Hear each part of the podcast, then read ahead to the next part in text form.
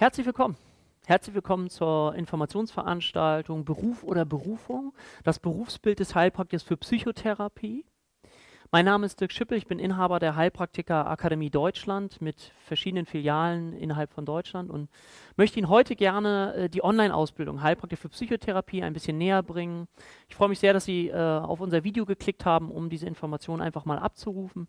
Ich selber stehe hier aber nur stellvertretend heute für eine ganze Reihe von unterschiedlichsten Dozenten. Also wir haben in unserem Team Ärzte, Psychiater, Heilpraktiker für Psychotherapie, medizinische Heilpraktiker, Psychologen und so weiter und so weiter weil wir bewusst an unserem Institut bei diesen Berufsgruppen immer eher nach dem Verbindenden suchen und nicht nach dem Trennenden. Ich weiß, es gibt eine große Diskussion immer mit Medizinern und Heilpraktikern, das ist immer nicht so ganz leicht, diese Berufsgruppen zusammenzufinden. Wir haben das an unserem Institut geschafft und sind auch stolz darauf, dass wir, wie gesagt, eher suchen nach dem Verbindenden und nicht nach dem Trennenden, weil ich glaube, dass beide Berufsgruppen super gut miteinander arbeiten können, in welchen Bereichen auch immer und äh, stehe aber heute jetzt hier einmal alleine, weil äh, die anderen heute da nicht dabei sind und stelle Ihnen einfach das Berufsbild des Heilpraktikers für Psychotherapie vor. Wie gesagt, mein Name ist Dirk Schippel, vielleicht, dass Sie ein kurzes Gefühl bekommen. Man möchte ja auch wissen, mit wem hat man so zu tun. Deswegen vielleicht ein paar Fakten auch zu mir. Ich bin selber Heilpraktiker für Psychotherapie. Ich bin Lehrbuchautor. Ich habe ein Buch geschrieben zum Thema Angststörungen ähm, weil mich dieses Thema besonders äh, stark interessiert, weil ich glaube, dass das auch die Zukunft ist. Wer schon mal den Begriff vielleicht Panikattacken oder so gehört hat, der weiß vielleicht, wovon ich rede. Also dieses Gefühl von jetzt auf gleich, des intensivsten Angsterlebens, des Gefühls, ich kann nicht mehr länger in einem Raum verharren auch und ich weiß gar nicht, was mit mir los ist. Und ähm, das ist neben der Depression das Erkrankungsbild, was gerade in den nächsten Jahren deutlich, deutlich zunehmen würde, gerade in unserer heutigen Gesellschaft, wo es so ganz stark um das Thema Stress geht. Deswegen ist das nochmal ein äh, eine Sache, die mich sehr stark beschäftigt, auch in meiner Praxis. Ähm, weiterhin bin ich auch Moderator und ehemaliger Gastdozent im Kompetenzzentrum Gründung und Management an der Fachhochschule in Lübeck zum Bereich Existenzgründung. Ähm, ich hatte in meinem Leben immer eine Vision. Meine Lebensvision war immer, dass ich gerne Menschen wirtschaftlich und persönlich gerne helfen wollte. Und ähm, habe ursprünglich, wie gesagt, in der Wirtschaft angefangen und habe mir dann aber im Laufe der Zeit immer wieder so Fragen gestellt, ob das, was ich tue, ist es noch das, was ich liebe. Und äh, ich hatte, wie gesagt, mit 24 war ich knapp äh, selbstständig und hatte mir ein äh, Ladenbüro besorgt, so ein kleines Ladenbüro mit einer großen Schaufensterfläche, wo ich dann äh, tätig war und ich habe dann teilweise ganz stark auch meinen Biorhythmus verschoben. Das heißt, ich habe äh, bis drei, vier Uhr nachts gearbeitet, habe dann bis zwölf geschlafen und bin dann abends wieder losgegangen, wo andere Menschen dann Zeit hatten, damit ich mich mit ihnen über wirtschaftliche Dinge unterhalten konnte. Und ich werde nie vergessen, wie ich eines Nachts ähm, wieder gearbeitet habe. Es war ungefähr 3 Uhr in der Früh. Und äh, an meinem Schaufenster kamen so drei Jugendliche vorbei. Und zwar waren das äh, zwei Jungs und ein Mädel. Und die waren ziemlich gut drauf. Man merkte so, dass die vom äh, Party machen kamen und gingen so an meinem Schaufenster vorbei. Und das Spannende war, dass die gingen so vorbei und sahen dann so Licht äh, da an, meiner, an meinem Fenster und guckten so und dann kamen die so näher und guckten da so rein in die Schaufensterscheibe und machten dann irgendwie nur so duck, duck, duck, klopfen und ich guckte dann natürlich und dann machten die irgendwie nur so und das war für mich sehr gut. Das war für mich sehr gut, weil ich äh, einfach auch nochmal hinterfragen konnte, ob das, was ich da tue, noch das ist, was ich liebe. Und ich bin der festen Überzeugung, äh, dass wenn wir etwas tun, was wir lieben, dass wir überproportional auch erfolgreicher in unserem Leben sein können. Und mit Erfolg meine ich nicht immer nur das Geldliche, weil das häufig damit verbunden wird. Nein, ich meine einfach auch zufriedener, glücklicher im Leben zu sein und das Gefühl zu haben, auch einen Sinn zu haben. Und ich weiß das aus eigener Erfahrung, dass viele Menschen, die bei uns auch die Ausbildung machen, Menschen sind, die in Umbruchzeiten leben. Also die sich vielleicht Fragen stellen, Fragen wie, ist das, was ich jetzt tue, noch das, was ich wirklich mag? Ist das, was ich tue, noch das, was ich liebe? Viele spüren auch so eine gewisse Unzufriedenheit in ihrem Leben, dass sie nicht so richtig weiterkommen, auch beruflich. Und das ist ja häufig eine Motivation, nochmal darüber nachzudenken und zu überlegen, okay, sollte ich vielleicht in meinem Leben jetzt nochmal etwas verändern, damit ich einfach grundlegend glücklicher und zufriedener werden kann. Und das möchten wir Ihnen einfach bieten als Möglichkeit, wenn Sie ein Mensch sind, und ich gehe davon aus, dass Sie so einer sind, sonst würden Sie das Video nicht angeklickt haben, dass Sie ein Mensch sind, der sagt, okay, ich habe irgendwie Interesse an anderen Menschen, ich würde gern vielleicht auch anderen Menschen helfen, ich möchte gern anderen Menschen zuhören, das macht mir einfach Freude. Vielleicht ist es auch so, dass Sie im privaten Umfeld das Gefühl haben, dass andere Menschen auf Sie zukommen und Sie fragen, Mensch, kannst du mir da mal einen Rat geben, kannst du mir helfen? Und Sie merken, ah, das passiert vielleicht auch immer öfter und vielleicht möchte ich daraus auch irgendwas Berufliches machen. Und das ist das, was wir Ihnen hier anbieten wollen. Wie genau, das werde ich Ihnen gleich äh, im Detail erklären. Ich möchte noch auf ein äh, Projekt aufmerksam machen, was wir äh, unter anderem auch mit Schülern der Heilpraktikerakademie äh, mit begleiten. Und das ist dieses Projekt, das ist das Projekt Radio Sonnengrau. Radio Sonnengrau ist eine, ein ehrenamtliches Projekt, was sich damit beschäftigt. Das ist das erste Radio, was sich beschäftigt mit dem Thema psychische Störungen, psychische Erkrankungen und soll der Entstigmatisierung dienen, ja? Der Entstigmatisierung und ich bin immer ein großer Freund davon, deswegen habe ich das hier auch auf dieser Folie so geschrieben. Engagement lohnt sich. Engagement lohnt sich, weil ähm, die Autorin Tanja Salkowski hat ein Buch geschrieben, die das Thema Radio Sonnengrau begründet hat. Ähm, das heißt Sonnengrau und hat dann irgendwann überlegt, ob man daraus nicht eine Radiosendung machen könnte. Also Menschen begleiten in diesen Themen, wo wir uns häufig sehr unsicher fühlen, wo sehr viele Vorurteile da sind, um einfach eine Möglichkeit zu geben, das abzubauen. Und wir haben im April letzten Jahres, also im April 2014, unsere erste Sendung gehabt. Und ähm, im Juni äh, diesen Jahres 2015 haben wir dafür sogar einen Start Social Bundespreis be bekommen und durften sogar zu Frau Merkel. Und das zeigt einfach nur, wie ich finde, dass es wichtig ist, sich zu engagieren und gleichzeitig aber, dass es auch möglich ist, etwas zu bewegen. Und da binden wir als Schule gerne auch unsere Schüler mit ein, weil wir das Gefühl haben, wir wollen ein bisschen mehr sein als einfach nur Schule, als einfach nur das Thema, okay, wir machen hier Ausbildung und danach war es das, sondern eher auch die Überlegung, was kann ich selber noch tun, wofür kann ich mich engagieren, wofür schlägt mein Herz, worauf habe ich wirklich Bock. Und ich denke, das ist ein ganz entscheidender Faktor für Motivation. Das vielleicht im Vorfeld, dass Sie so, ein, so einen Eindruck bekommen. Sie können sich auch auf unserer Internetseite gerne natürlich weiter umschauen, um einfach auch ein Gefühl dafür zu bekommen. Die finden Sie ja hier auch auf der Seite. Gut, vielleicht da nochmal, ich habe eben schon das erzählt, so Umbruchzeiten, ja, ähm, hinfallen, aufstehen, Krönchen richten, weitergehen. Ich weiß nicht, vielleicht kennen Sie den Spruch. Äh, das Bild hat jetzt äh, ein Bekannter von mir gezeichnet. Ich finde das sehr, sehr schön und zeigt nochmal, wichtig ist, dass wir am Ende aufstehen und weitergehen. Ja, auch viele Menschen, die bei uns sind, haben vielleicht auch schon Schicksalsschläge erlebt oder haben eigene persönliche Erfahrungen gemacht, ähm, wo es darum ging, sich einfach nicht so besonders gut im Leben zu fühlen. Und äh, das heißt aber nicht, dass wir liegen bleiben müssen, sondern dass wir die Möglichkeit haben, auch vielleicht das als Ressource zu nehmen, wenn ich eigene Erfahrungen gemacht habe, weil ich davon überzeugt bin, dass wenn jemand auch schon eigene Erfahrungen gemacht hat, dass er die mit in die Waagschale schmeißen kann, nämlich mit dem Gefühl, ich habe schon was erlebt, also sprich Empathie. Empathie ist ein ganz, ganz wichtiges Thema, wenn es darum geht, nachher erfolgreich therapeutisch tätig zu sein. Und deswegen, ich mache hier nochmal mein Ohr, weil das irgendwie so ein bisschen, so, jetzt ist wieder fest. Ähm, deswegen finde ich es ganz, ganz wichtig und entscheidend, äh, dieses Gefühl, okay, ich stehe wieder auf, ich hole mir mein Leben vielleicht auch ein Stückchen zurück, wenn ich so eine nagende Unzufriedenheit in mir spüre. Und ich finde dieses Bild sehr, sehr schön und deswegen möchte ich Ihnen das nicht vorenthalten. Und damit auch einläuten in dieses Gefühl des Berufsbild Heilpraktiker, Heilpraktiker für Psychotherapie. Vielleicht ist auch für Sie an der Zeit Zeit für was Neues, Zeit für Umbruch, Zeit, ich möchte nochmal etwas anderes machen. Ich würde gerne, das mache ich bei den Live-Infoabenden, gerne mit Ihnen eigentlich auch jetzt darüber sprechen wollen, was Ihre Motivation ist, sich überhaupt für das Berufsbild zu interessieren. Das kann ich an dieser Stelle nicht, aber vielleicht, je nachdem, ob Sie bei uns landen, gibt es dann nochmal die Möglichkeit, darüber zu sprechen, weil ich glaube, dass ein wichtiger, eine wichtige Frage ist, warum möchte ich das machen? Ja, warum möchte ich das machen? Wo, warum schlägt mein Herz dafür? Weil das nachher die Power gibt und die Kraft dafür zu sagen, okay, und jetzt ziehe ich nochmal so etwas wie eine Ausbildung durch.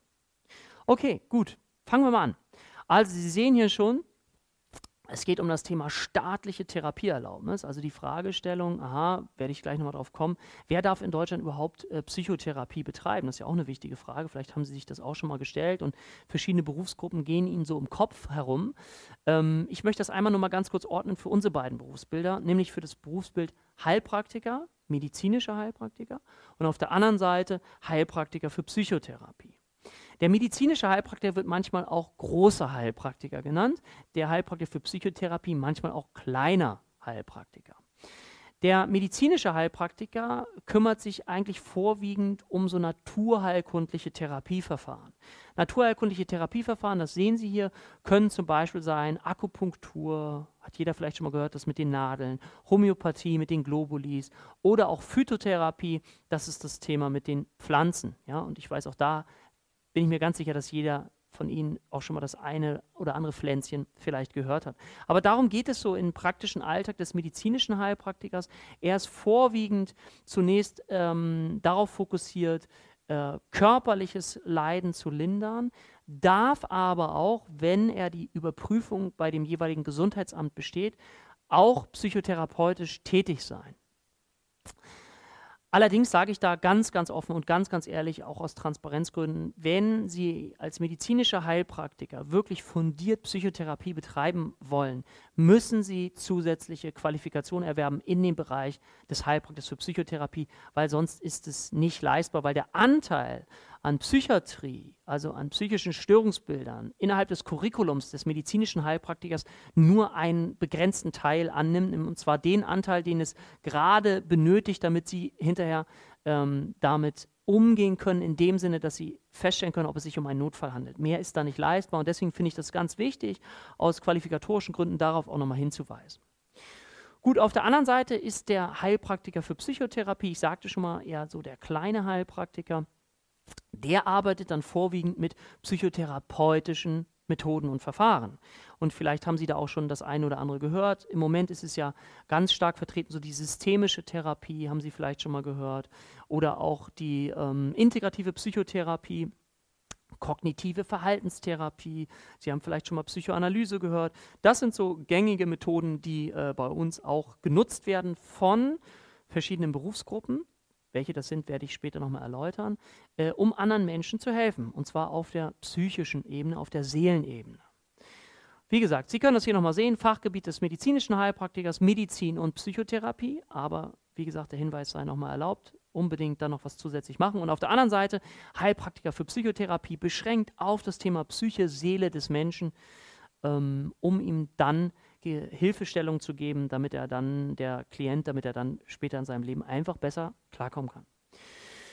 Was ich Ihnen vorstellen möchte, ist einmal das Berufsbild des Heilpraktikers für Psychotherapie. Das heißt, ich werde gleich so ein bisschen nochmal über den Überbau so ein bisschen erzählen, äh, bevor ich dann in einem zweiten Teil äh, auf das Thema Ausbildungsformen komme, ähm, das heißt, wie kann man das absolvieren? Wie kann man das vielleicht auch bei uns absolvieren? Da finden Sie natürlich auch Zugangswege auf unserer Homepage oder weitere Hinweise zu Kosten, Preisen, äh, was sich Zeiten und so weiter und so weiter.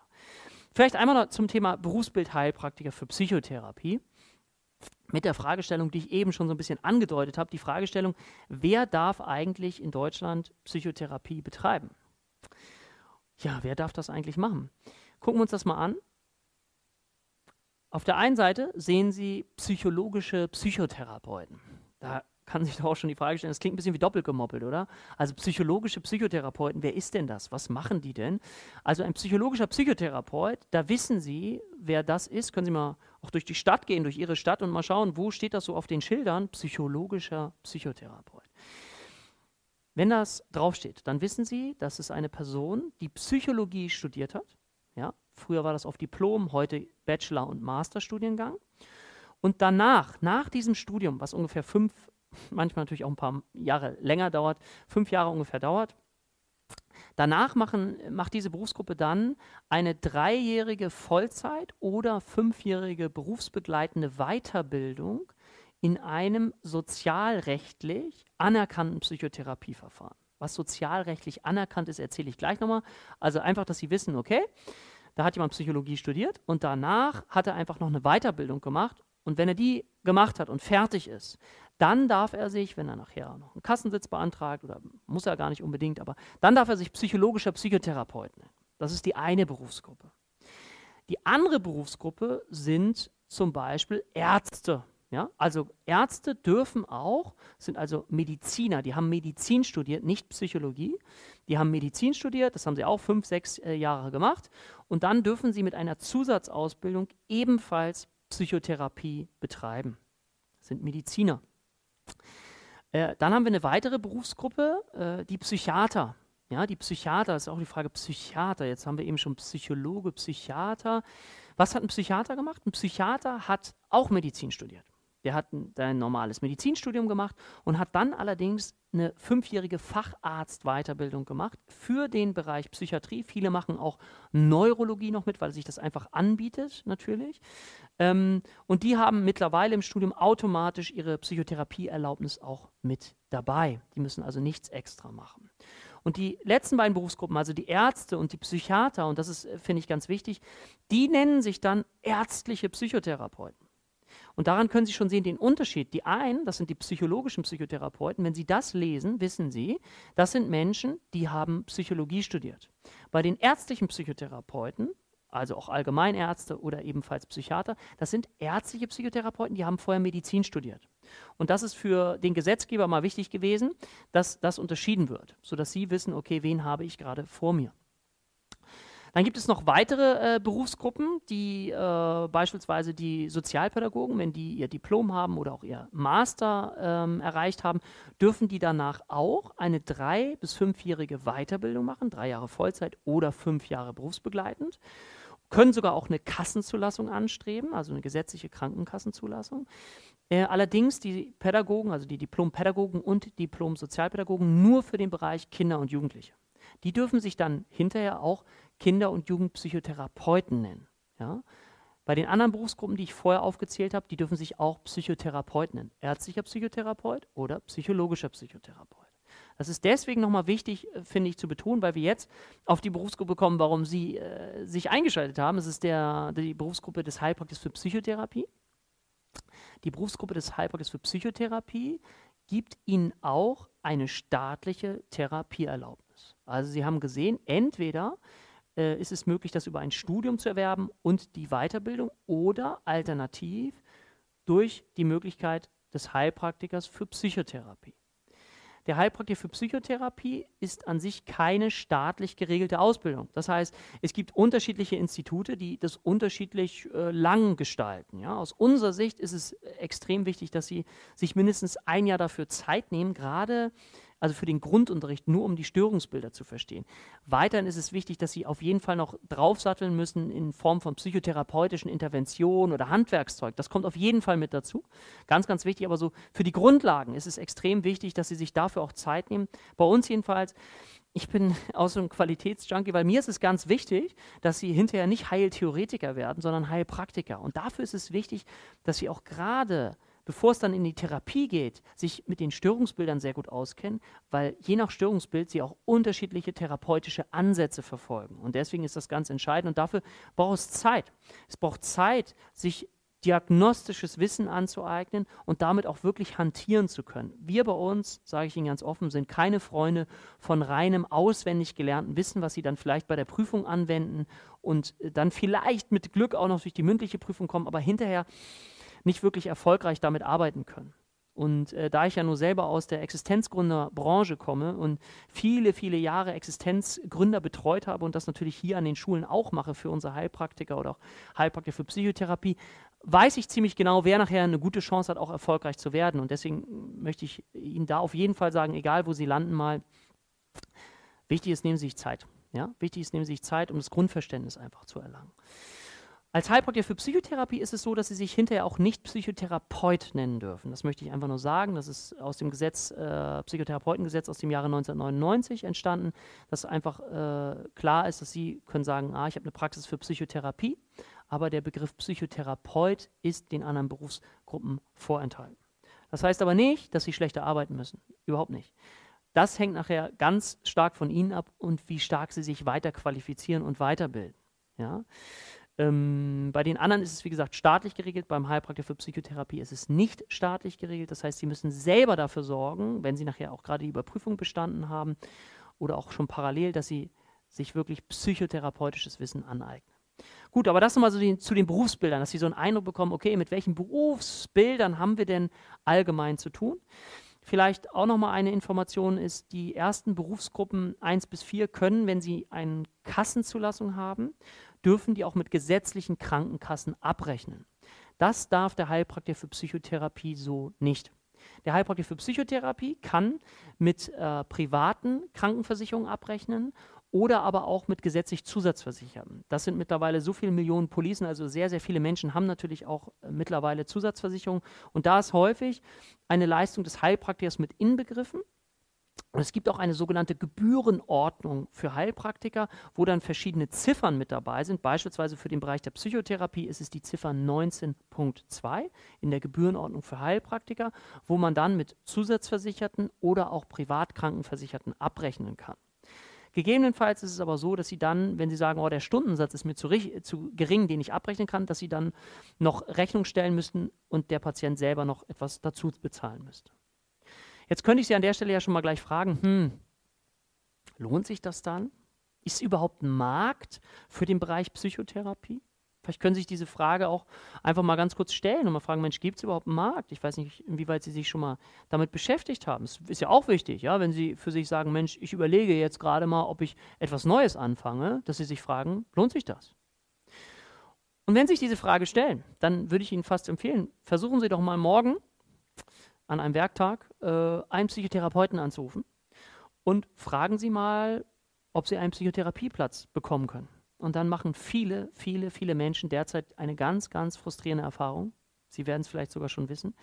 Die Wartezeiten, Wartezeiten liegen derzeit bei circa sechs Monaten, manche, ähm, in manchen Bundesländern sogar bei einem Jahr.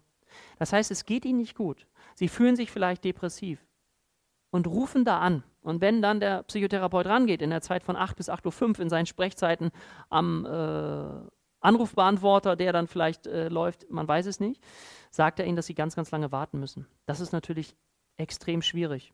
Und viele Menschen berichten davon, dass es ihnen danach sogar noch schlechter geht. Und das ist aber genau eine Möglichkeit, wo wir hier wirklich reinstechen können. Ich beispielsweise habe eine reine Privatpraxis. Ich habe nur Selbstzahler. Ich glaube, ich habe zwei Leute bei mir, die zusatzversichert sind, die ich mit reingenommen habe, äh, weil ich jetzt auch nicht so ein Bürokratiehengst bin. Äh, aber ich kann Ihnen sagen, es ist möglich. Es ist möglich, mit einer reinen Privatpraxis auch gut davon leben zu können. Man muss sich nur wiederum ein paar Gedanken machen. Erstens ist es wichtig, die Qualität zu haben, der Arbeit, also fundiertes Wissen, was Sie anwenden können. Und auf der zweiten Seite ist es natürlich wichtig, wie kann ich mich damit platzieren? Also das Thema Existenzgründung ist natürlich schön. Ich hatte ja immer eine Lebensvision, Menschen wirtschaftlich und persönlich zu helfen. Das war immer so mein Traum. Und heute tue ich genau das, nämlich indem ich einerseits das Fachliche begleiten kann und auf der anderen Seite aber auch äh, die Existenzgründung begleiten kann. Das finde ich natürlich für mich extrem traumhaft, ohne dass ich jemals wusste, dass ich äh, hier vielleicht mal landen werden würde. Gut, das vielleicht nochmal zu so einem Grundverständnis zu den Berufsbildern. Jetzt möchte ich Ihnen gern aktuelle Psychotherapieforschung einmal vorstellen. Also die Fragestellung, was sollte in einer Psychotherapie, in diesen Psychotherapiestunden, möglichst drin enthalten sein, damit sie den größtmöglichen Effekt für unseren Klienten, unseren Patienten hat? Also was müsste da drin sein? Was sollte der Therapeut beachten vielleicht auch, damit es den größtmöglichen Erfolg bei dem Patienten erzielen kann? Dazu möchte ich Ihnen das hier einmal vorstellen. Ähm, das ist so ein Extrakt von, äh, aus der Metaforschung. Klaus Grave, vielleicht kennen ihn einige von Ihnen, ist einer der bekanntesten Psychotherapieforscher weltweit, der in tausenden von Metastudien mal versucht hat herauszufinden, was drin sein muss in der Psychotherapie, weil er immer nach einer verbindenden Psychotherapie gesucht hat. Er ist leider mittlerweile verstorben, aber seine Teams forschen natürlich weiter. Und diese Wirkprinzipien, die möchte ich Ihnen einmal kurz näher bringen. Ein Wirkfaktor, den habe ich jetzt hier nicht mit aufgeführt, weil der über allem immer steht. Das ist, finde ich aber logisch, aber ich möchte es einfach nochmal sagen, ist das Vertrauensverhältnis zwischen Ihnen und Ihrem Patienten.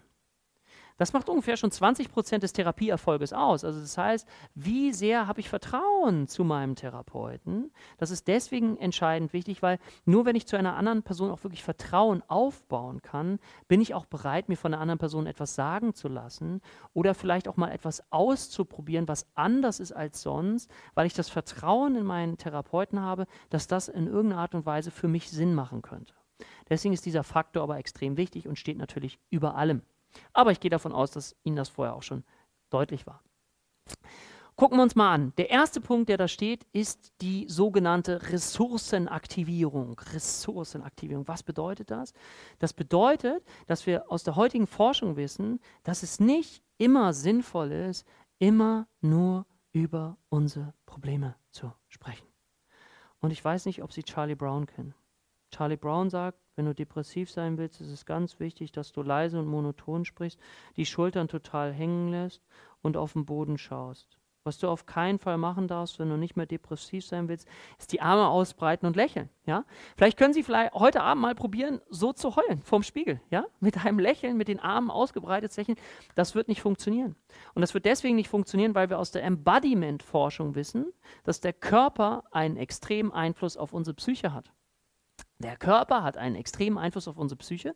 Das heißt, in unserem Gehirn sind neuronale Vernetzungen da. Das heißt, die Körperhaltung produziert psychische Gefühle, bestimmte Art und Weise, Freude, Glück, Traurigkeit, alles Mögliche. Und umgekehrt genauso. Das heißt, wir haben den Körper als Ressource.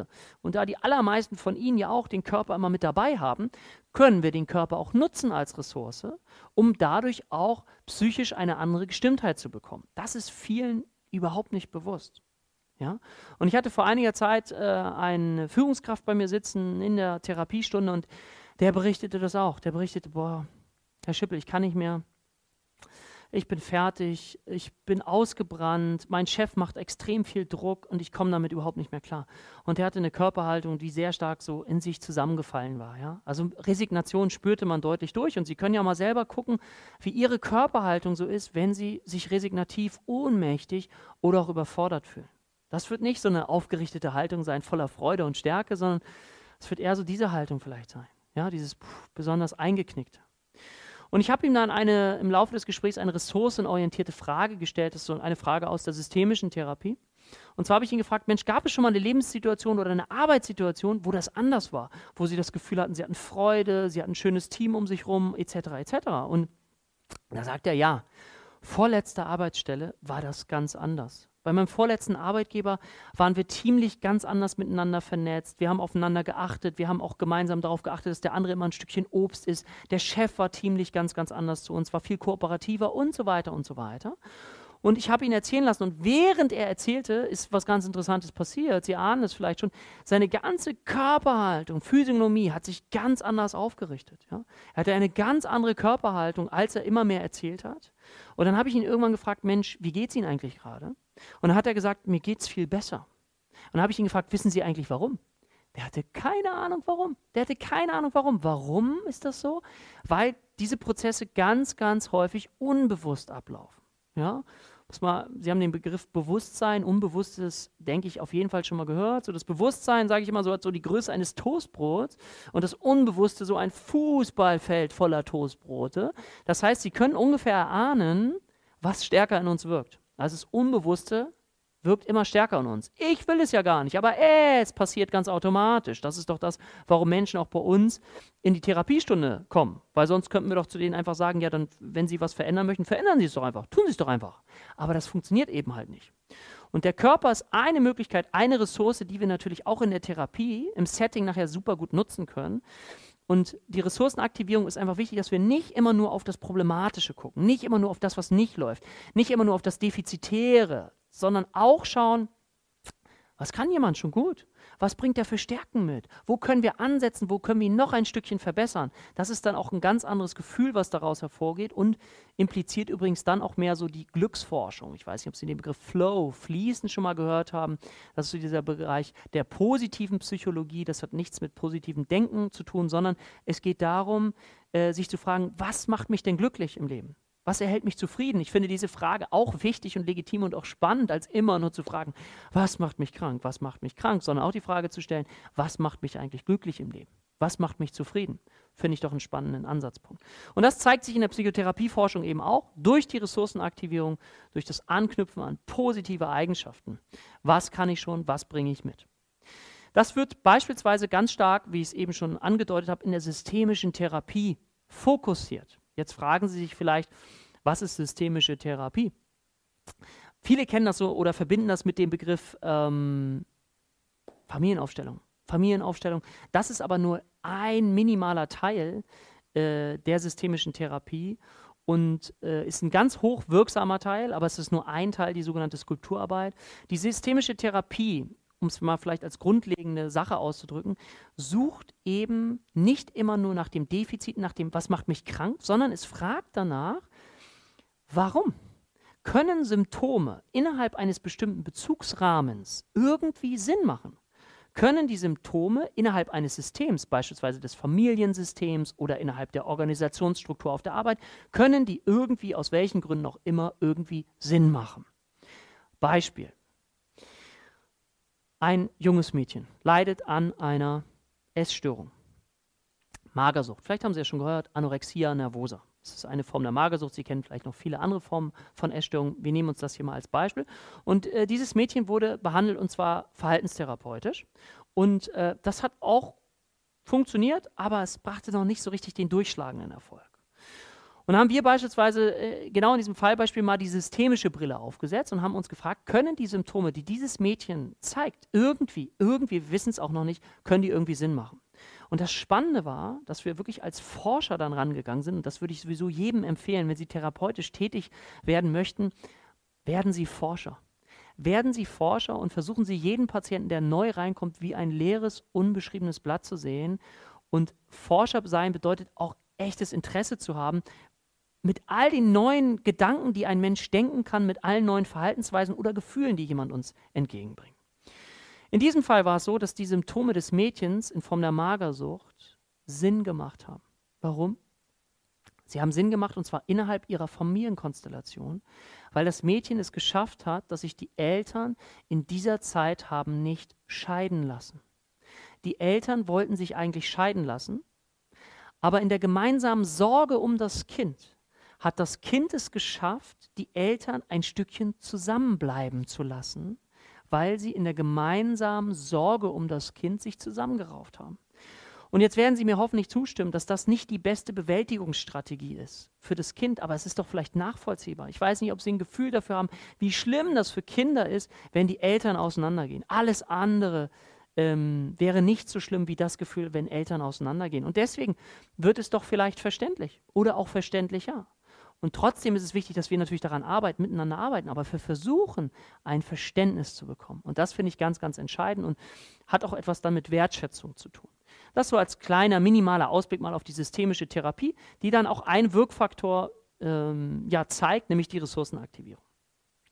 Der zweite Wirkfaktor ist das Thema Problemaktualisierung. Oh Gott, was ist das schon wieder für ein Begriff? Ich will es ganz kurz erklären. Problemaktualisierung bedeutet, dass es wichtig ist, dass das, was der Klient empfindet, fühlt, dass er das auch innerhalb der Therapiesituation fühlen kann und nicht immer nur, wenn er einfach zu Hause ist. Also wenn er zu Hause ist, fühlt er es und wenn er in einer Therapiesituation ist, fühlt er eigentlich gar nichts.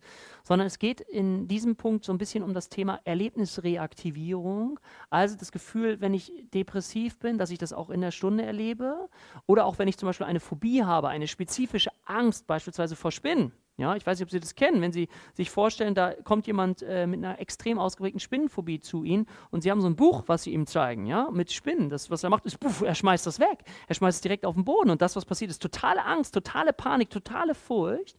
Das ist so, als wenn ich Sie jetzt auf dem Hochhaus stellen würde und direkt runterschmeißen würde. So, da bringt es auch überhaupt nicht zu sagen, oh, du reißt dich doch mal zusammen. Das ist ja manchmal so ein gut äh, gemeinter Ratschlag, äh, reiß dich doch mal zusammen. Bringt natürlich überhaupt gar nichts und muss natürlich von uns sehr extrem ernst genommen werden. Aber wenn ich es schaffe, diese Gefühle innerhalb der Therapiesituation auch zu fühlen, fühlbar zu machen, dann besteht die gute, gute Chance, auch es umzuerleben. Gemeinsam mit dem Therapeuten, mit der Hilfestellung des Therapeuten können wir das dann auch umerleben. Aber dafür brauchen wir das Gegenüber. Ich sage immer so, keiner kann sich selber kitzeln. Versuchen Sie das mal. Versuchen Sie sich mal selber am Fuß zu kraulen, zu kitzeln mit einer Feder, wie auch immer, wird nicht funktionieren. Wenn jemand anders das macht, funktioniert es. Das heißt, wir brauchen ein Gegenüber, wir brauchen einen Spiegel, wir brauchen jemanden, der uns auch ein Stückchen reflektiert und dafür sind wir als Berufsgruppe natürlich dann hoffentlich sehr, sehr gut geeignet. Die Erlebnisreaktivierung ist etwas, was beispielsweise sehr stark in der Gestalttherapie fokussiert wird, ähm, wo es wirklich darum geht, aha, Gefühle nochmal erlebbar zu machen, sie zu fühlen, um sie dann, wie ich schon sagte, umzuerleben. Der dritte Wirkfaktor, den Sie hier sehen, ist die aktive Hilfe zur Problembewältigung. Was bedeutet das? Aktive Hilfe zur Problembewältigung bedeutet, dass wir nicht immer nur reden. Also, dass wir uns nicht treffen, einmal die Woche und dann reden wir und nächste Woche treffen wir uns wieder und reden und reden und reden, sondern dass, wenn wir wirklich etwas verändern wollen, wenn wir neuronale Netzwerke in unserem Gehirn verändern wollen, Gewohnheiten verändern wollen, Verhaltensweisen auch verändern wollen, Gefühle verändern wollen, dann ist es auch wichtig, dass wir aktiv etwas tun, etwas anders machen als sonst. Das bedeutet, dass es sinnvoll ist, in die Therapiesitzung auch so etwas wie Experimente einzubauen für zu Hause oder Hausaufgaben. Das ist, mögen alle nicht so gern hören, diesen Begriff, der ist ja manchmal etwas negativ konnotiert aus der Vergangenheit. Aber Hausaufgaben bedeutet auch selber etwas zu tun, um dann gewisse Erfahrungen zu machen, die uns dann wieder darum dazu führen, dass wir uns motiviert fühlen, auch weiter dran zu bleiben. Das ist ein ganz, ganz entscheidender Faktor. Und jeder von Ihnen kennt das Gefühl doch, gehe ich doch von aus, wie das so ist mit den Gewohnheiten. Ja, vielleicht ist es so Silvester, vielleicht kennen Sie das Gefühl, Sie trinken vielleicht einen Prosecco, den zweiten, den dritten oder Sekt oder Bier oder was auch immer. Und irgendwann kommen wir auf die interessante Idee zu sagen, ah, neue Vorsätze fürs nächste Jahr. Das wäre doch eine super Geschichte. Und ich hatte so jemanden auch in meiner Praxis und der hatte sich vorgenommen, ich möchte gern ab nächstem Jahr direkt los dreimal die Woche joggen gehen war hochmotiviert, hat sich Trainingsklamotten gekauft vom Feinsten und war richtig motiviert. Und am 2. Januar ist er dann wirklich so losgelaufen. Uff, uff, uff. Das Erste, was er wohl gemerkt hat, ist, boah, vor zehn Jahren war ich mal sportlich und richtig fit. Also merkte, puh, ich bin zu Hause und habe extrem Muskelkater. Übernächsten Tag wollte er wieder loslaufen. Ah, es nieselte leicht draußen. Verletzungsgefahr. Ich bleib mal zu Hause. Wie fühlen wir uns, wenn wir uns etwas vornehmen und es nicht tun? Meistens extrem schlecht. Übernächsten Tag wollte er wieder loslaufen. Ich war vorgestern nicht loslaufen, also brauche ich heute auch nicht laufen.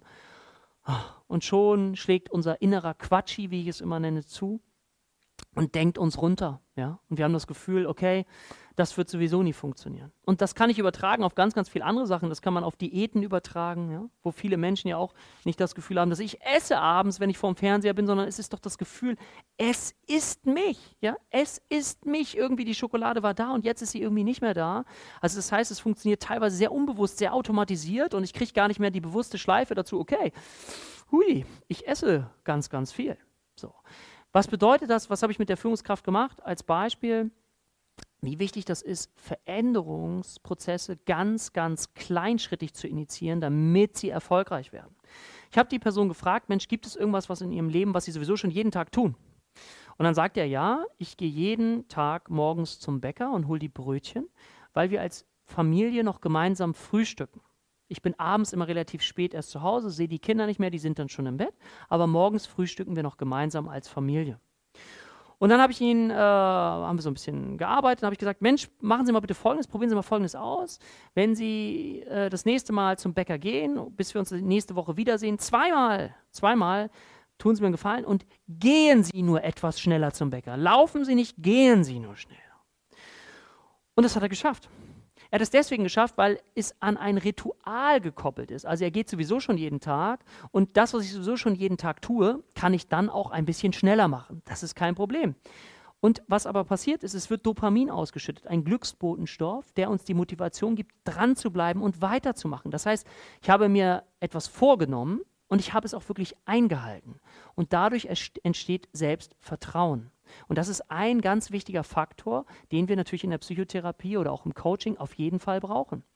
Und deswegen ist es wichtig, Veränderungsprozesse möglichst kleinschrittig zu initiieren. Irgendwann habe ich ihn dann fünf Minuten laufen geschickt und irgendwann wurde das dann immer mehr, aber wir haben es ganz kleinschrittig gesteigert, bis er nachher bei seinem Ziel war. Ja?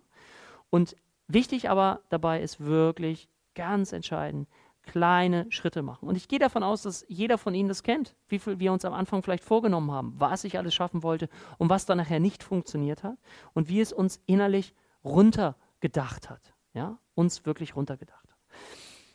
Zum Wirkfaktor aktive Hilfe zur Problembewältigung bedeutet dann in diesem Fall also wirklich etwas tun.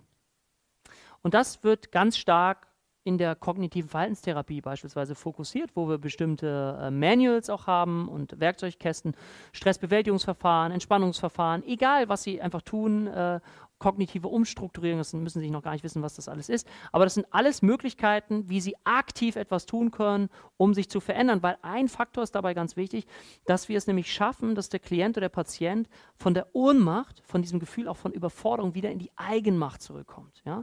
Wenn ich wieder das Gefühl habe von Kontrolle, dann ist das Gefühl da, okay, ich kann es auch alleine bewältigen. Und das ist das, was ja das Ziel ist, dass wir uns irgendwann überflüssig machen. Und der Klient so viel Ressourcen, so viel Stärken, so viel Power gesammelt hat, dass er selber danach ja wieder sagen kann, okay, ich habe mein Leben wieder in eine andere Bahn gelenkt. Und das ist eine Bahn, in der ich wirklich zufrieden bin und sogar glücklich bin. Das wäre doch wunder, wundervoll. Der letzte Wirkfaktor, den ich Ihnen kurz noch näher bringen möchte, ist das Thema therapeutische Klärung. Ja, was bedeutet das? Therapeutische Klärung äh, bedeutet, dass wir Menschen anscheinend schon auch noch eine Sehnsucht in uns spüren, verstehen zu wollen. Verstehen zu wollen, warum habe ich mich so gefühlt? Warum habe ich mich vielleicht auch so verhalten? Warum habe ich mich gegenüber anderen Menschen so verhalten? Warum war ich teilweise so abweisend? Aber warum, warum nagte dieses Gefühl oder nagt es so stark an mir? Wo kommt das her? Warum ist das so? Und das ist ein Faktor, therapeutische Klärung, der äh, natürlich dann auch nochmal wichtig wird, auch in Gesprächen, dass wir unserem Gegenüber ein individuelles in Anführungszeichen Störungsbild aufzeigen können. Also die Fragestellung, warum ist das vielleicht, Hypothesen bilden können, warum ist das bei ihm so gewesen? Und er kann dann nachspüren, ja, das ist stimmig für mich, das ist genau das Richtige, so fühlt sich das an, ja, das könnte passen. Bei der therapeutischen Klärung geht es nicht so sehr um eine psychotherapeutische Intervention. Also, ne, ich nutze jetzt mal was aus einer systemischen Therapie, aus der Verhaltenstherapie, machen Sie mal so und so und dann wird das schon anders. Wenn beispielsweise jemand zu Ihnen auch kommt und Ihnen vielleicht berichtet, dass gerade sein Partner oder seine Partnerin verstorben ist. Da bitte ich Sie, und das denke ich, erklärt sich von selber, da geht es nicht darum, dass Sie dann irgendwelche psychotherapeutischen großartigen Methoden rausholen, sondern da geht es erstmal um eine Art Trauerbewältigungsprozess. Und das bedeutet für uns als Therapeuten auch, dass wir lernen dürfen, auch mal zu schweigen. Auch mal nichts zu sagen, auch mal einfach etwas im Raum stehen zu lassen, weil der andere, unser Gegenüber, noch ganz stark damit beschäftigt ist, auch gefühlsmäßig. Aber gerade wenn wir neu sind im Geschäft, das ist doch nachvollziehbar, dann haben wir vielleicht auch ein bisschen Angst, Angst vor diesem peinlichen Schweigen. Vielleicht kennen Sie das, wenn man mit anderen Menschen unterwegs ist, die man noch nicht so gut kennt, dass so dieses Gefühl entsteht, hm, ah, das ist jetzt unangenehm, dieses Schweigen. Aber das geht, für uns gilt es, äh, das zu lernen auch, weil einfach häufig dann noch eine ganze Menge an Gefühlen hochkommt, die einfach ganz, ganz wichtig sind. Und jemand hat mal zu mir gesagt, ähm, jemand ist zu einem guten Freund geworden, wenn man gemeinsam schweigen kann. Das finde ich eigentlich sehr schön. Gibt es eigentlich nichts hinzuzufügen, außer dass es wichtig für uns ist als therapeutische Qualität, weil es zeigt, dass wir auch Situationen tragen können, ohne dass wir direkt reingrätschen müssen oder intervenieren müssen. Und das zeigt sich in der Gesprächstherapie nach Rogers. Das ist ein Verfahren, was auch ganz stark in der Seelsorge eingesetzt wird, wo es wirklich darum geht, richtig zu lernen, zuzuhören, und zwar als Haltung. Nicht so als Technik, sondern das hat was mit einer inneren Haltung zu tun. Und das spielt einfach auch eine Rolle, wenn wir qualitativ hochwertig arbeiten wollen und wenn wir aktuelle Psychotherapieforschung anwenden möchten. Das mal so als kleine, kleiner Einstieg zu diesem Thema, dass Sie auch vielleicht ja, ein Stück Motivation bekommen, zu sagen, okay, wie möchte ich mich vielleicht später ausrichten, wie möchte ich das gerne gestalten. Ich gebe Ihnen dazu auch gleich noch eine Lösung, wie das an unserem Institut möglich sein könnte, sofern Sie sich das wünschen. Welche Verfahren, Psychotherapieverfahren sind denn in Deutschland überhaupt von den gesetzlichen Krankenkassen anerkannt? Wissen Sie das vielleicht? Ich finde allein diese Frage, sich die beantworten zu können, ist extrem hilfreich, weil sie Ihnen auch die Frage beantwortet, wenn jemand anders Sie mal fragt, an wen sollte ich mich wenden? Ja, an einen Psychotherapeuten. Ja, aber Psychotherapeuten arbeiten ja nicht alle gleich. Ähm, es ist ja auch wichtig zu gucken, okay, mit welchen Verfahren arbeitet der einzelne Psychotherapeut. Ja, vielleicht können Sie sich die Frage kurz stellen. Wissen Sie, welche Verfahren in Deutschland anerkannt sind? Ja? Viele denken Gesprächstherapie weil man ja miteinander spricht. Aber Gesprächstherapie nach Rogers ist zwar wissenschaftlich anerkannt, aber nicht sozialrechtlich, also heißt nicht von den gesetzlichen Krankenkassen. Weil das sind in Deutschland nur diese Verfahren, die Sie jetzt hier sehen können. Das ist zum einen die Psychoanalyse. Ich denke mal, den Begriff werden Sie alle vermutlich schon mal gehört haben. Sigmund Freud, die Couch. Ja, kann man sich doch vielleicht vorstellen, Sigmund Freud, die Couch. Äh, die Psychoanalyse das zweite Verfahren, was in Deutschland bezahlt wird, ist die tiefenpsychologisch fundierte Psychotherapie. Das klingt auch schon wieder heftig, ja. Die ist der Psychoanalyse sehr, sehr ähnlich und ist auch letztendlich davor hervorgegangen und hat die Psychoanalyse ein bisschen modernisiert, um es mal ganz komplex reduziert zu sagen. Und dann gibt es noch die sogenannte kognitive Verhaltenstherapie. Ich will Ihnen das nur ganz kurz einmal erläutern, damit Sie so ein Grundgefühl dafür bekommen. Ich sagte schon, die Psychoanalyse und die tiefenpsychologisch fundierte Psychotherapie, die sind sicher sehr ähnlich. Was ist denen gemein? Die haben die Idee, dass es Konflikte gab in der Kindheit, die nicht adäquat damals von dem kleinen Wurm verarbeitet werden konnten. Also das heißt, ich habe in der Kindheit einen Konflikt gehabt, den konnte ich damals nicht verarbeiten, weil es einfach viel zu viel für mich war. Und deswegen habe ich mich vielleicht eines sogenannten Abwehrmechanismus bedient. Ja, Abwehrmechanismus kann zum Beispiel Verdrängung sein. Ja? Ich merke das noch nicht, weil ich habe es einfach verdrängt. Also Verdrängung ist nicht immer etwas Negatives. Ja? Das denken ja viele, es ist immer alles negativ. Nein, es ist immer die Frage, aha, wozu ist es dann vielleicht gut? Und äh, ich gebe Ihnen mal ein Beispiel von Sigmund Freud. Die haben damals Anna O behandelt. Anna O hatte eine psychogene Lähmung. Das heißt, die hatte Lähmungserscheinungen, ohne dass es dafür eine neurologische Ursache gab. Ohne dass es irgendwo im Gehirn eine Ursache gab. Und die Idee war, also ich muss den ursprünglichen Konflikt, der damals da war, in der Kindheit, den muss ich versuchen aufzudecken, nach oben zu holen, sichtbar zu machen. Dann besteht die Möglichkeit, dass die Symptome im Hier und Jetzt verschwinden können. Das hat äh, Sigmund Freud damals mit Breuer gemacht. Die haben Hypnose angewendet ja, und haben diesen ursprünglichen Konflikt nach oben geholt, sichtbar gemacht und die Symptome im Hier und Jetzt konnten verschwinden. Also die Idee ist, tiefgreifender Konflikt. Also starke Fokussierung auch nochmal auf die Kindheit, auf die Entwicklung, ja, auf die Biografie, um zu gucken, okay, wie stark hat die Biografie mein Leben so sehr beeinflusst, dass ich heute, vielleicht 20 Jahre später, egal wie viel später, Symptome entwickelt habe und ich mir irgendwie auch gar nicht mehr richtig erklären kann, woher kommt das? Oder vielleicht habe ich Ideen dazu, aber dann ist es da, geht es darum, sich so ein Stückchen auf die Reise zu machen und mit diesen beiden Modellen dann zu schauen, okay, wie komme ich da am besten ran? Ja, eine Möglichkeit. Die andere Möglichkeit ist die kognitive Verhaltenstherapie. Die kognitive Verhaltenstherapie ist ein sogenanntes trainierendes Verfahren. Während die beiden Verfahren eben eher aufdeckende Verfahren sind, ist, es, ist die Verhaltenstherapie ein trainierendes Verfahren. Das heißt, wenn jemand zu Ihnen kommt, wie ich es vorhin schon gesagt habe, zum Beispiel mit der Spinnenphobie, dann nutzt die Verhaltenstherapie beispielsweise ein Verfahren, das nennt sich Konfrontationstherapie. Das heißt, dass wenn ich unter größter Angst und Anspannung das anschaue, diese Bilder mit den Spinnen, ja, und ich schon, uh, es wird, ist verdammt schlimm, dann ist es wichtig, dass ich mich damit konfrontiere weiter. Da wird natürlich Adrenalin ausgeschüttet, Angst, alles Mögliche, aber irgendwann, und das ist das, was ich lernen soll durch dieses trainierende Verfahren, irgendwann wird die Angst von alleine wieder sinken. Und das brauche ich für mein Hirn. Ich brauche für mein Hirn diese Erfahrung, okay, irgendwann sinkt die Angst von alleine. Viele brechen aber vorher ab. Viele, wenn sie merken, oh, es gibt Angst, dann versuchen wir die Situation zu vermeiden. Und je stärker wir die äh, Situation versuchen zu vermeiden, desto schlimmer wird das, desto chronischer wird das im weiteren Verlauf des Lebens. Ja, und desto mehr beeinträchtigt sich das auch für uns und desto mehr Lebensbereiche kommen irgendwann vielleicht auch dazu. Dann ist es irgendwann vielleicht nicht mehr nur die Spinnenphobie. Das kann alles passieren. Das ist nur ein Modell, ja? Äh, aber es geht darum, trainierendes Verfahren. Und Sie sehen schon, die sind relativ unterschiedlich, die Verfahren. Auch die Ansätze dieser Verfahren sind relativ unterschiedlich. Aber Sie haben vielleicht auch schon gemerkt, wenn Sie etwas kritischer hinterfragt haben, Mensch, die decken ja so, jedes Verfahren für sich, deckt ja so gar nicht die aktuelle Psychotherapieforschung wieder.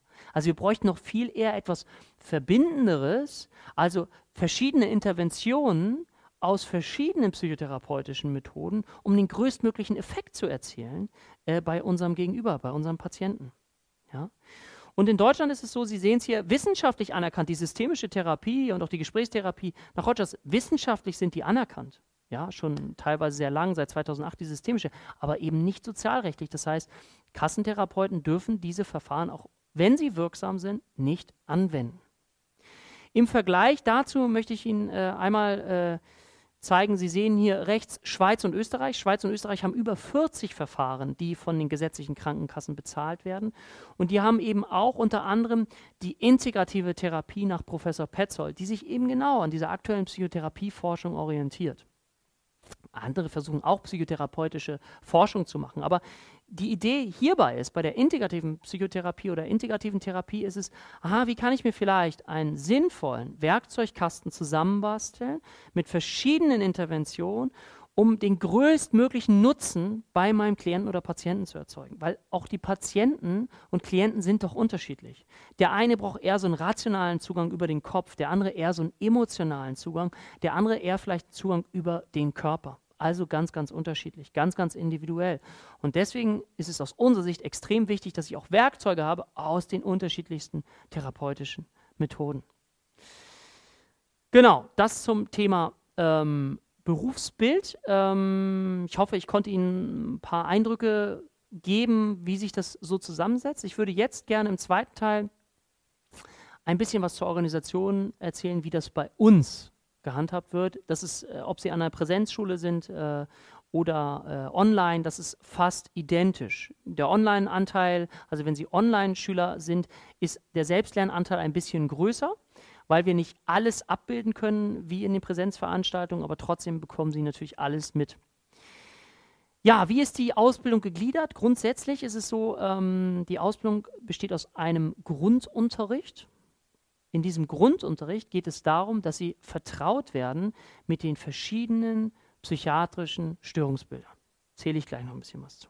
Der Grundunterricht dauert ein Jahr und funktioniert in einem sogenannten Rotationsprinzip. Was bedeutet Rotationsprinzip? Das bedeutet, Sie starten an einem bestimmten Zeitpunkt. Bei uns sind das immer verschiedene Zeitpunkte der Möglichkeit Februar, Mai, äh, September und November. An diesen Zeitpunkt ist es möglich einzusteigen in den Kurs. Aber es kann dann sein, dass da schon Leute sitzen oder online mit dabei sind. Ähm, aber alle vier Einstiegszeitpunkte bedeuten, dass wenn sie neu hereinkommen, dass das Thema, was dann passiert, für alle neu ist. Ja? Also wir haben auch jeden Block, ist die Ausbildung wie gesagt in vier Blöcke unterteilt und jeder Block ist auch in sich geschlossen und besteht immer aus einem theoretischen Input. Wir machen immer eine ganze Menge an Fallbeispielen spielen vielleicht auch mal so Patienten, ja. Äh, sie bekommen dann auch noch äh, Patientenfilme zu sehen. Wir haben dazu eine Lernplattform, das, dazu sage ich später noch etwas.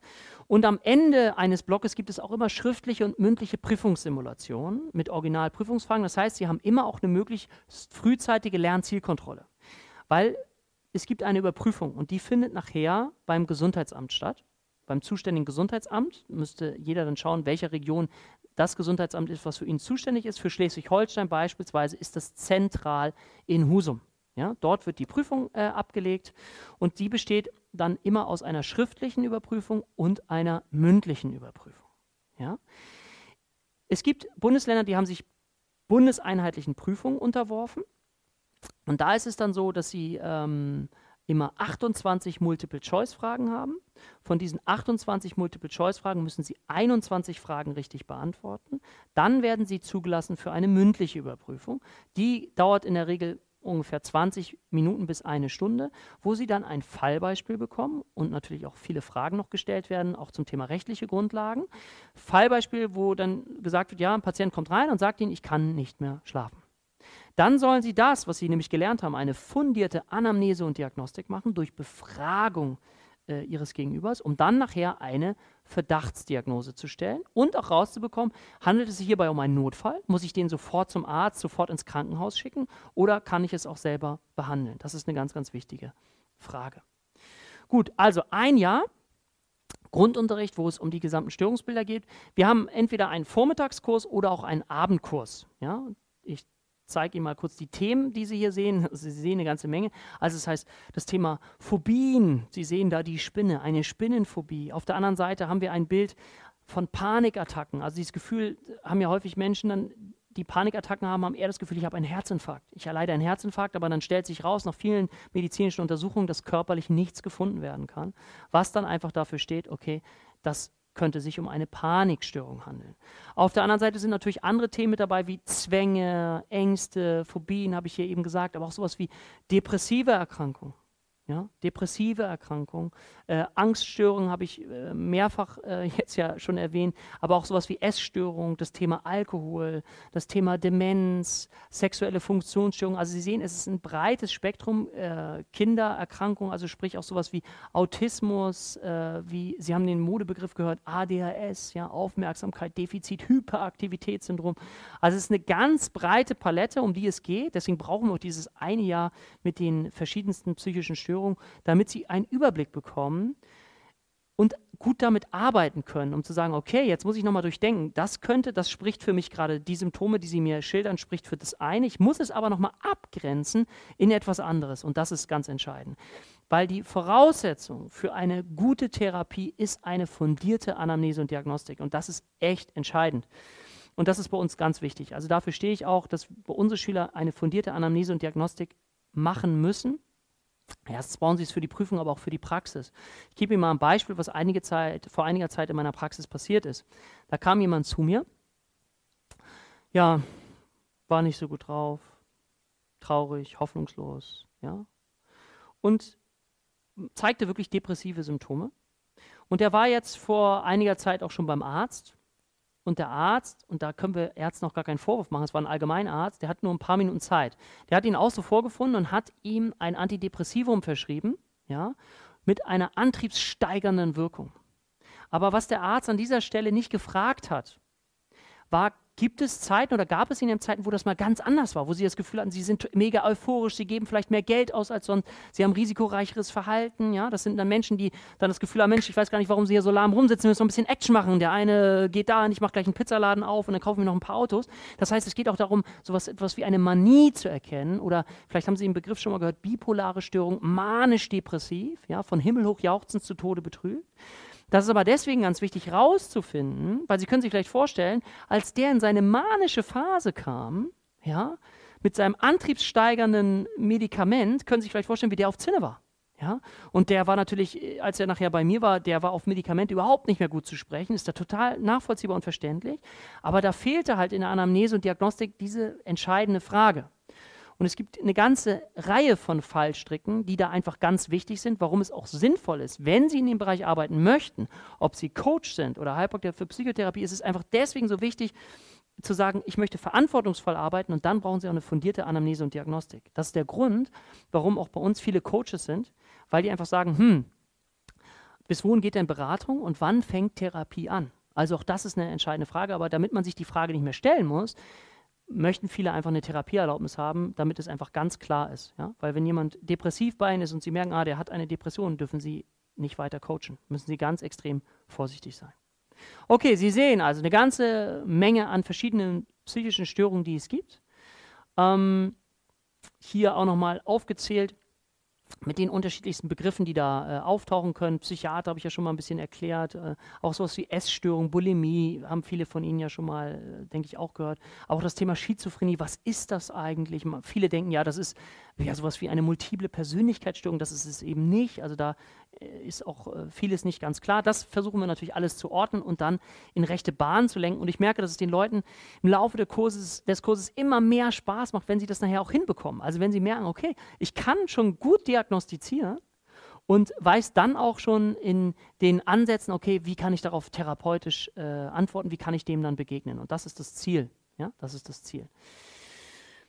Ja, Anamnese-Diagnostik, ich habe es gesagt, das steht vor der Therapie. Deswegen ist das nochmal hier einfach kurz klar, damit das auch für Sie ganz klar ist, wo auch ein Schwerpunkt dann in diesem Jahr auch für uns liegt. Ja, aus der Praxis, ich habe das Beispiel eben erzählt, mit demjenigen, der mal in die Praxis kam und depressiv war. Und wie schnell das gehen kann, wenn man entscheidende Fragen nicht stellt, ja, was das für Auswirkungen haben kann. Und deswegen ist es wichtig, Verantwortungsvolles Arbeiten bedeutet fundiertes Arbeiten. Ich habe Ihnen mal eine Prüfungsfrage mitgebracht. Vielleicht äh, haben Sie mal Lust, einfach mal drauf zu schauen, wie das so aussehen könnte, wenn Sie dann nachher die Überprüfung vor Ihrem jeweiligen Gesundheitsamt vornehmen, wenn Sie ähm, eine schriftliche Prüfungsfrage vor sich haben. Ein Patient mit bekannter Suchterkrankung befindet sich in ihrer regelmäßigen psychotherapeutischen Behandlung. Kann ja sein. Also Sie haben jemanden, der an einer Suchterkrankung leidet. Äh, beim aktuellen Gesprächstermin zeigt er ein verändertes Verhalten. Zusätzlich fallen ihnen sehr enge Pupillen auf, was in Fachkreisen Miosis äh, genannt wird. Ähm, die Einnahme welcher Substanz könnte hierfür am ehesten ursächlich sein? Und das ist das, was Sie dann können. Das ist das, was Sie erkennen können. Ich löse die Frage heute auch nicht auf. Schreiben Sie uns, fragen Sie uns. Aber das ist doch wichtig. Aha, es kommt jemand zu Ihnen Sie begutachten ihn, sie sehen ihn, sie sprechen mit ihm und sie merken, okay, der steht unter Einfluss von Drogen, Alkohol oder was auch immer das ist. Aber dann haben sie gelernt, zum Beispiel gerade was macht zum Beispiel enge Pupillen? Welche Substanzen machen enge Pupillen und wo muss ich dann gezielt nachfragen, weiter nachfragen, damit ich dann darauf komme, was mit ihm überhaupt los sein könnte? Weil es dann entscheidende Fragen gibt. Aha, hat er die Substanz genommen? Ist er dauerhaft äh, sozusagen drauf oder hat er sie gerade abrupt abgesetzt? Und das kann für viele Substanzen bedeuten, dass das ein lebensgefährlich, lebensgefährlicher Zustand ist. Ja? Wer Alkohol von jetzt auf gleich, der vorher alkoholabhängig war und äh, jeden Abend eine Flasche Wodka getrunken hat und noch ein paar Bier, da ist es lebensgefährlich und kann in 25 Prozent der Fälle zum Tod führen, wenn der von jetzt auf gleich abrupt aufhört zu trinken. Also das heißt, das sind die Dinge, die nachher ganz, ganz entscheidend sind und wichtig sind zu wissen. Zweites Beispiel äh, nochmal, nur dass Sie es einmal sehen können. Hm. Welche der folgenden Aussagen zur Borderline-Persönlichkeitsstörung treffen zu? Jetzt ich habe die Frage ausgewählt, ich habe extra ein paar leichtere Fragen ausgewählt, damit Sie gefühlt ah, Borderline habe ich doch vielleicht schon mal gehört. Was ist ein Borderline? Aha, ist also eine Persönlichkeitsstörung. Und dann geht es darum, wie Sie, eben hatten Sie eine sogenannte äh, Einfachauswahl, nur eine Sache ist anzukreuzen. Hier geht es dann darum, ähm, wählen Sie zwei Antworten aus und am besten bitte die richtigen, damit Sie dann die Frage richtig beantworten können. Und so es, sind es unterschiedliche äh, Ankreuzformulierungsmöglichkeiten, die dann da sind, also Mehrfachauswahl, Einfachauswahl, Kombinationsmöglichkeiten etc. etc. Und das beinhaltet dann die schriftliche Überprüfung. wenn Sie das bestanden haben, dann ist es in den meisten Bundesländern so, dass Sie dann vier Wochen, fünf Wochen später eingeladen werden zur mündlichen Überprüfung und dann gibt es so dieses Fallbeispiel, von dem ich Ihnen erzählt habe. So, jetzt möchte ich Ihnen noch ganz kurz die Lernplattform vorstellen. Wie Sie sehen können, das heißt, wir haben eine Lernplattform für unsere Schüler äh, entwickelt, wo sie eine ganze Reihe von Skripten, PowerPoints, Fragebögen, Patientenfilmen, alles nochmal zum Nachlesen, zum Downloaden äh, zur Verfügung gestellt bekommen, damit sie wirklich intensiv in den Lernstoff auch einsteigen können. Nichtsdestotrotz benötigen Sie ungefähr 150 Euro noch für Literatur. Da unter anderem ist das ICD-10 mit drin. Das ICD-10 ist das gängige Klassifikationssystem für psychische Störungen, was Sie brauchen, äh, weil dort die Störungsbilder alle normiert sind. Das heißt, da, das ist ein ganz, ganz wichtiges Buch.